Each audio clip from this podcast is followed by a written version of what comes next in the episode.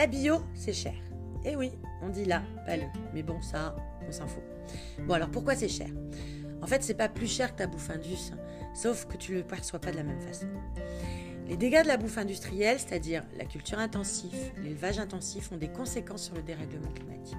Donc sur la pollution des sols, donc sur la pollution des nappes phréatiques. Du coup, ça nécessite plus de dépollution avant que l'eau arrive à ton robinet. Et bien sûr, ça a un impact sur notre santé. Ça, c'est difficile de le chiffrer, mais c'est une réalité. Et ça nous coûte plus cher à travers quoi? Bien à travers nos impôts. Sauf qu'on le sent moins passer que lorsqu'on fait nos courses au supermarché du coin.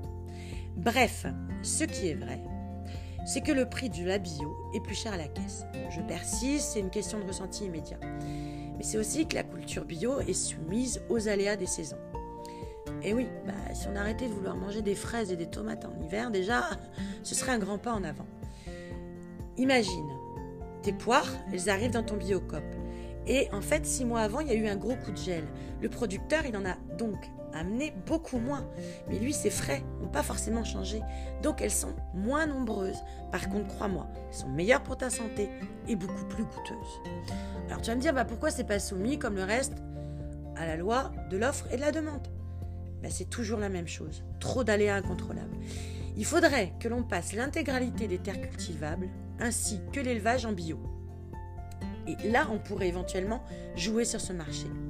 Mais c'est toujours ce problème de dérèglement climatique qui ne s'arrange pas, avec des étés de plus en plus caniculaires et des hivers à moins 42 000. Alors, parlons clair, on est un petit peu mal barré. Par contre, je vais te demander de regarder plus près. Quand tu achètes un DUS, tu paies le produit de base plus le transport, parce que te voile pas la face, hein. ta tomate toute brillante, toute rouge en hiver, elle vient pas du potager de Tata Lucette. Mais tu as aussi des intermédiaires, les emballages plastiques, oh, la pub, les marges des intermédiaires, la marge de ton supermarché, etc., etc. Bref, pour une tomate qui a coûté 5 centimes à produire, tu vas la payer 3,90 euros le kilo chez Carouf. Et elle aura traversé au minimum la Méditerranée et aura poussé sous des lumières électriques. Et en plus, elle aura 10 fois moins de bons nutriments. C'est QFD. Et au cas tu te poserais la question, les engrais chimiques, ça coûte pas grand-chose.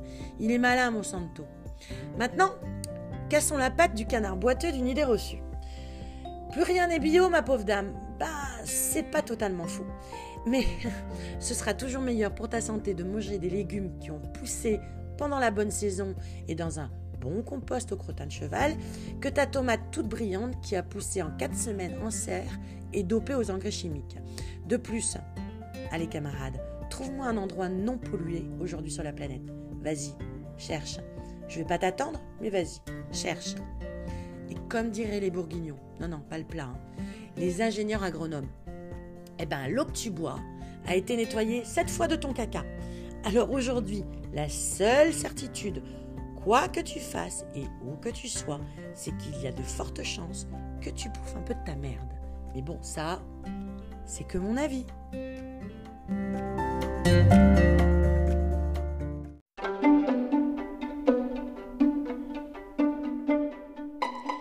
J'aurais dû être une activiste et pouvoir être une écolo, ne pas tomber à l'improviste sur ces montagnes de mégots.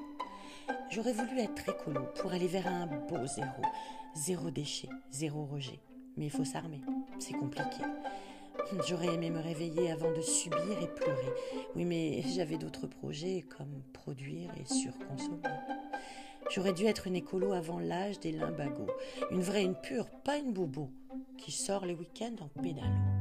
J'aurais voulu être écolo, un peu comme Nicolas Hulot, et pouvoir faire mon numéro comme une star sur tous les réseaux. J'aurais pu être entendue si j'avais communiqué toute nue, mais le dérèglement climatique empêche cette plus-value. J'aurais aimé pouvoir faire plus, mais c'est trop tard.